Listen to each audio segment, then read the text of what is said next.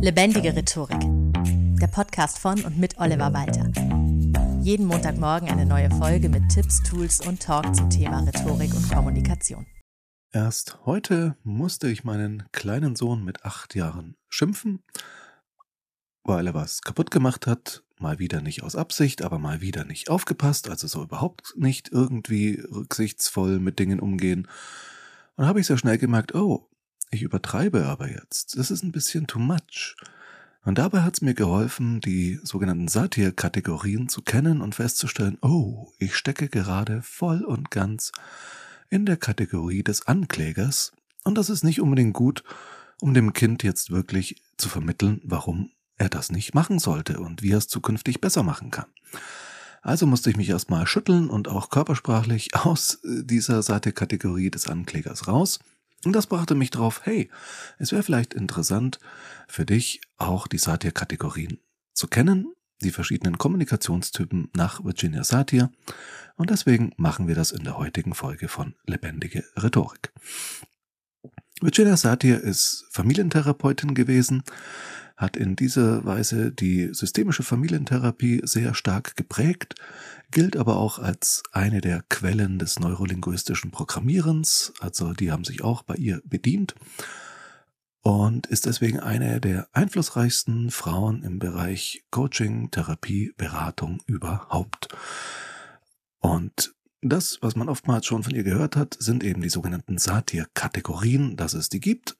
Heute sprechen wir mal drüber, was ist das eigentlich genau? Wie kannst du daraus aus dieser Erkenntnis für dich Gewinn ziehen? Ich habe es gerade schon angedeutet mit meinem Beispiel, sich selbst zu reflektieren, oh, stecke ich da gerade irgendwo drin? Das kann tatsächlich nicht schaden, aber auch andere Menschen besser einschätzen zu können und zu sehen, in welcher Kategorie stecken die vielleicht, haben da eine gewisse äh, Tendenz dahin. Das kann auch im Teamcoaching ganz interessant sein. Apropos Teamcoaching, falls du Bedarf hast an einem Teamcoaching, gerne auch in Kombination mit einem Kommunikationstraining für dein Team, kontaktiere mich gerne. Das ist etwas, was ich auch gerade in dieser Kombination sehr, sehr gerne anbiete. Das heißt, auf Teamprobleme, Teamziele zu schauen, wo gibt's kommunikative Stolpersteine, wie könnte man die Kommunikation und das Zusammenarbeiten im Team insgesamt verbessern, kann man in ein, zwei oder maximal drei Tagen schon sehr, sehr viel erreichen. Kontaktiere mich im Fall der Fälle sehr gern. Über meine Website walter-olber.de. Wenn du Feedback zum Podcast hast, sehr gerne an feedback at rhetorikpodcast.de. Und ansonsten findest du in den Show Notes auch, wie du mir insgesamt folgen kannst, wie du Premium-Mitglied auf Steady werden kannst und so weiter. So, jetzt aber rein ins Thema. Die Satir-Kategorien sind verschiedene Kategorien, die ein zu viel in irgendeine Richtung anzeigen. Das heißt, es gibt eigentlich fünf Kategorien. Die fünfte ist laut Virginia Satir der konkurrente Typ. Das heißt, der, der eigentlich alles richtig macht. Die anderen vier sind Extrembeispiele und niemand ist zu 100 Prozent der Beschwichtiger oder der Ankläger. Aber man kann eben schon sehr klar merken, da habe ich gerade in bestimmten Situationen immer eine Tendenz, in dieses oder jenes zu gehen. Wie schon angedeutet, bei mir ist es tatsächlich, wenn mein Sohn so richtig Mist baut, irgendwie schafft er es, mich so zu triggern, dass ich es schaffe, in diese Anklägerhaltung zu gehen. Und da arbeite ich für mich dran, das besser hinzubekommen und mit ihm mehr konkurrent in solchen Situationen zu kommunizieren, was nicht immer einfach ist, aber hey, einfach ist es halt einfach nicht. So. Es gibt also den Konkurrententypen, über den musst du nicht viel wissen, weil der passt halt so, mal so gesagt, der kommuniziert aus sich heraus und alles ist stimmig. Wir schauen uns die Themen an, die vier Typen, die du quasi vermeiden solltest, da rein zu geraten, weil sie eben defizitär sind, weil sie problematisch sind in der Kommunikation.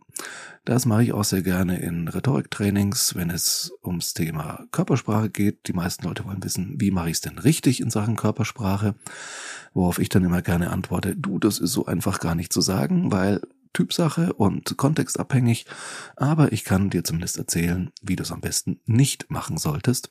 Und da kommen diese Kategorien von Virginia Satir, diese Kommunikationstypen ins Spiel. Also, es gibt den Beschwichtiger, den Ankläger, den Rationalisierer und den Ablenker. Und diese vier Typen schauen wir uns jetzt der Reihe nach einfach mal an. Ich habe schon vom Ankläger gesprochen, also leg mal mit dem gleich los. Der Ankläger ist von seiner Körperhaltung her sehr drohend. Es kann durchaus sein mit dem Zeigefinger auf die andere Person anklagend. Äh, typische Dominanzgesten, angespannte Körperhaltung, aber auch durchaus Kopf nach oben. Also durchaus etwas, was Eindruck schinden soll und durchaus eine gewisse Dominanz und Aggression ausdrückt. Sprachlich ist er eher bei Du-Botschaften. Du solltest, du hast das nicht richtig gemacht. Und das Ganze auch in sehr großer Absolutheit. Also Universalquantoren kommen vor. Alle, jeder, nie. Du kommst nie pünktlich. Immer musst du das so und so. Und es werden zum Beispiel auch bestimmte kausale Zusammenhänge behauptet, wenn, dann, Beziehungen und so weiter. Oder auch die Verwendung negativer Fragen. Warum machst du das denn einfach nicht? Oder es wird viel über müssen, dürfen, sollen und so weiter gesprochen. Die Stimme ist dabei sehr hart, manchmal auch sehr laut, sehr angespannt und das Ganze missachtet natürlich die andere Person, mit der der Ankläger spricht. Es geht ganz klar darum, sich durchzusetzen. Die Rolle des Anklägers ist ja auch im Gerichtsverfahren die, die Kontrolle zu übernehmen und das Ganze voranzubringen, koste es, was es wolle. Und das Ganze ist natürlich für eine Kommunikationssituation nicht wirklich hilfreich. Außer für den Ankläger vielleicht, der sich damit als dominant und kontrollierend darstellen kann. Für die Person, die angeklagt wird, ist das Ganze wirklich so angenehm wie ein Gerichtsprozess. Und deswegen trägt es nicht gerade zu konstruktiver Kommunikation bei. Kommen wir zum genauen Gegenteil des Anklägers in gewisser Weise, nämlich dem Beschwichtiger. Der Beschwichtiger möchte jede Art von Streit und Auseinandersetzung vermeiden, nicht unbedingt wegen Harmoniesucht, also nicht aus so einer Schiedsrichterposition von oben heraus. Man könnte jetzt sagen, im Vergleich zum Ankläger der Richter, der sagt, hey, beruhigt euch mal, sondern nein, der Beschwichtiger möchte im Zweiergespräch sich selbst so weit zurücknehmen und hat so wenig Selbstbewusstsein, dass er oder auch die Beschwichtigerin natürlich sich zurücknimmt, um die andere Person besser gelten zu lassen, um der anderen Person auch äh, ihre Position zuzugestehen. Das heißt, es ist so ein bisschen ein Ja-Sager, jemand, der sehr viel in Konjunktiven spricht, das könnte, würde, hätte und so weiter. Der oder die versucht es der anderen Person immer recht zu machen. Du möchtest doch bestimmt, bla bla bla. Und also sehr stark unterwürfig, devot, sich immer gleich entschuldigend, bei allem zustimmend, einfach dieses, ja, ich möchte gefallen, ich möchte einfach jetzt keinen Streit und ich ordne mich unter. Die Körperhaltung ist auch entsprechend. Es ist eine unterwürfige, vielleicht auch hilflose Körperhaltung, Kopf vielleicht gesenkt oder es ist so diese Schulkindpose, so ein bisschen dastehen wie ein Fragezeichen ja, die Hände entweder bittend nach vorne gestreckt oder auf dem Rücken versteckt oder sonst irgendwie weggepackt, damit man damit ja nicht irgendwelche Gesten macht, die die andere Person konfrontieren könnte mit irgendetwas. Und da missachtet die Person natürlich sich selbst und die eigenen Wünsche und Ziele. Das heißt, es ist das genaue Teil vom Ankläger, der sich selbst gut dastehen lässt und andere dafür verbal vernichtet, macht es der Beschwichtiger nun genau umgekehrt. Er oder sie nimmt sich selbst so weit zurück und vernichtet sich selbst so ein bisschen in der Kommunikation, weil das Selbstwertgefühl vielleicht zu niedrig ist, weil man jeden Konflikt aus dem Weg gehen möchte und man deswegen die andere Person lieber besser dastehen lässt. So nach dem Motto, du hast recht und ich hoffentlich meine Ruhe, aber nicht aus so dieser wo dieser Spruch eigentlich herkommt, du hast recht, ich habe meine Ruhe. Das ist ja so eine gewisse wurstige äh, Grundhaltung, also ist mir jetzt egal, ich kann damit schon umgehen, sondern nein, es ist schon wirklich dieses unterwürfige Devote, ich brauche Harmonie um jeden Preis. Das ist der Beschwichtiger. Das solltest du auch körpersprachlich vermeiden. Das solltest du in einer Sprachstruktur mit vielen Konjunktiven und so weiter und viel Ja-Sagerei auch vermeiden. Kommen wir zum dritten Satir-Typen, zur dritten Satir-Kategorie. Das ist der Rationalisierer.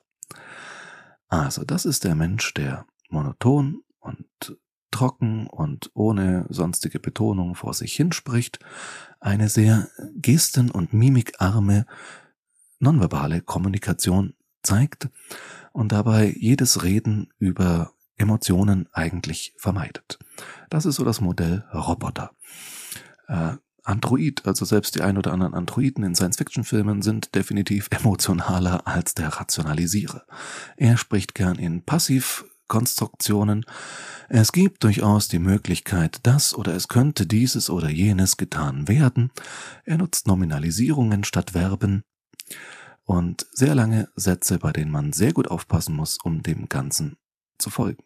Er spricht gerne über rationale Argumente, egal wie kompliziert und unverständlich sie sind, sagt sowas wie bei ruhiger Überlegung könnten wir uns doch durchaus darauf einigen, dass oder könnten wir durchaus feststellen, ich habe das mal genau untersucht, mir dazu mehrere Studien angesehen und kann Ihnen daher sagen, dass Punkt, Punkt, Punkt. Hier möchte jemand seine Gefühle verleugnen oder zumindest sehr, sehr gut verstecken, keine emotionalen Bedürfnisse zeigen und darstellen, weil das als Schwäche angesehen wird. Jede Form von Emotionalität ist eine Schwäche in dieser Wahrnehmung. Und man versucht sich rein auf Fakten zu stützen, weil man sich selbst und dem emotionalen Miteinander von Menschen in Bezug auf Überzeugungen nicht traut. Und da man das nicht tut, ist auch der Großteil der Rhetorik ziemlich überflüssig für den Rationalisierer.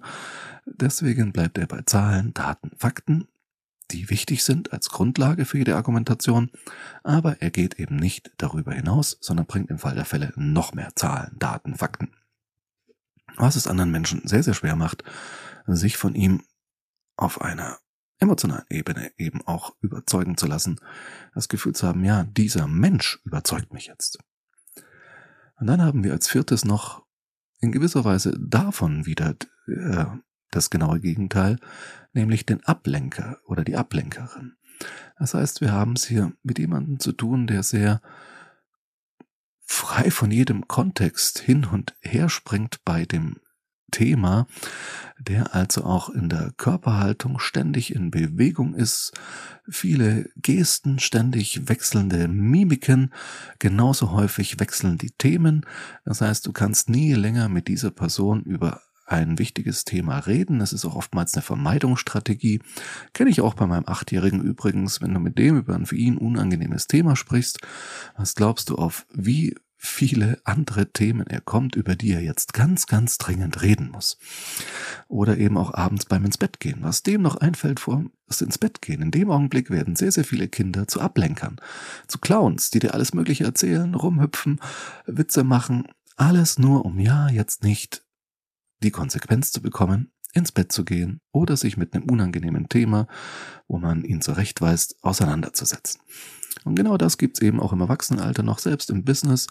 Da ist es dann vielleicht nicht ganz so clownesk, aber trotzdem werden Themen sprunghaft gewechselt von hier nach da, bis niemand mehr weiß, worum es eigentlich ging. Und genau das ist die unbewusste Strategie. Das muss dem Ablenker oder der Ablenkerin selbst gar nicht so bewusst sein. Entsprechend ist auch die Stimme. Die Stimme ist sehr schnell und ach, und wusstest du nicht und oh, da und ja, wechselt ständig und bekommt so eine ganz spezielle Melodie. Es ist so kurz vor Musical, ja. Und das stiftet Verwirrung und das soll es natürlich auch. Entsprechend kommt auch kein richtiger Dialog mit dir auf, sondern der Ablenker oder die Ablenkerin führt eigentlich mehrere aufeinanderfolgende Monologe. Und in dem Augenblick, wo du versuchst einzusteigen, ist schon der nächste Monolog am Laufen. Das macht das Ganze eben unglaublich schwierig zu folgen, schwierig, das Ganze wieder in eine konstruktive Bahn zu lenken. Und deswegen ist der Ablenker eben auch etwas, was viele Leute nervös macht.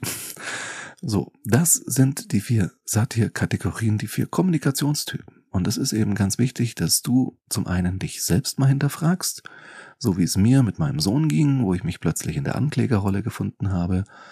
Bist du gerade in einer dieser Kategorien drin in einer Gesprächssituation, dann solltest du da möglichst schnell raus, weil eben jede dieser Rollen, wenn du sie ziemlich stark einnimmst, defizitär ist. Es fehlt etwas. Wie gesagt, beim Rationalisierer fehlt die Emotion, beim Ankläger fehlt das Eingehen auf die andere Person, beim Beschwichtiger das Durchsetzungsvermögen oder auch der Selbstwert.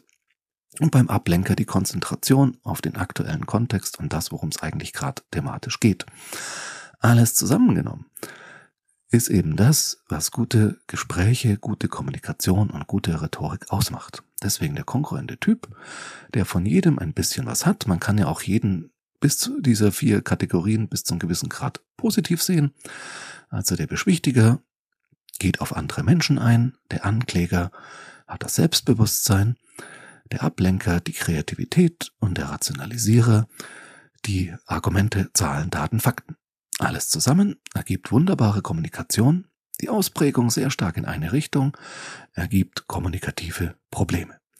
Aber du kannst nicht nur dich selbst hinterfragen als Hausaufgabe der Woche, sondern eben auch die anderen Menschen in deinem Umfeld anschauen, ob sie dazu neigen, in die eine oder andere Richtung extrem zu werden und dann natürlich versuchen, sie auf den richtigen Pfad ein bisschen zurückzuführen, vielleicht auch Feedback zu geben und damit auch dazu beizutragen, dass diese Menschen insgesamt konkurrenter kommunizieren können. Wenn ich dir ganz persönlich oder deinem Team in deiner Firma dabei helfen kann, konkurrenter zu kommunizieren, lass es mich gerne wissen. Für ein Rhetoriktraining oder ein 1 zu 1 Coaching stehe ich jederzeit sehr gerne zur Verfügung. Kontaktiere mich gerne auf der Website Die freundliche Stimme im Abspann sagt dir nochmal alles Wichtige dazu. Vielen Dank fürs Zuhören und bis zum nächsten Mal.